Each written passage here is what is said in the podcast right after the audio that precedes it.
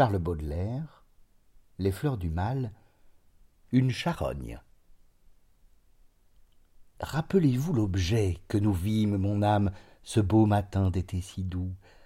Au détour d'un sentier, une charogne infâme sur un lit semé de cailloux.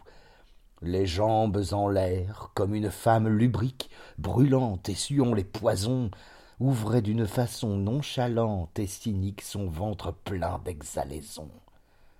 Le soleil rayonnait sur cette pourriture, comme afin de la cuire à point, et de rendre au centuple à la grande nature tout ce qu'ensemble elle avait joint, et le ciel regardait la carcasse superbe comme une fleur s'épanouir.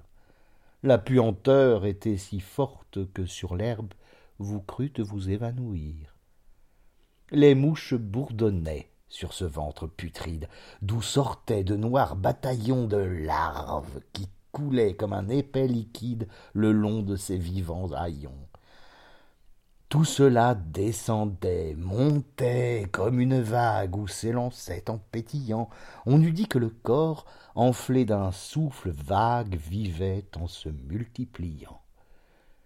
Et ce monde rendait une étrange musique, comme l'eau courante et le vent, ou le grain qu'un vanneur d'un mouvement rythmique agite et tourne dans son vent.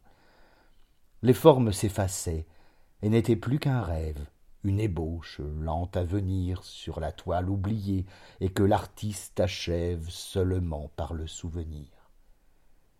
Derrière les rochers, une chienne inquiète nous regardait d'un œil fâché, épiant le moment de reprendre au squelette le morceau qu'elle avait lâché.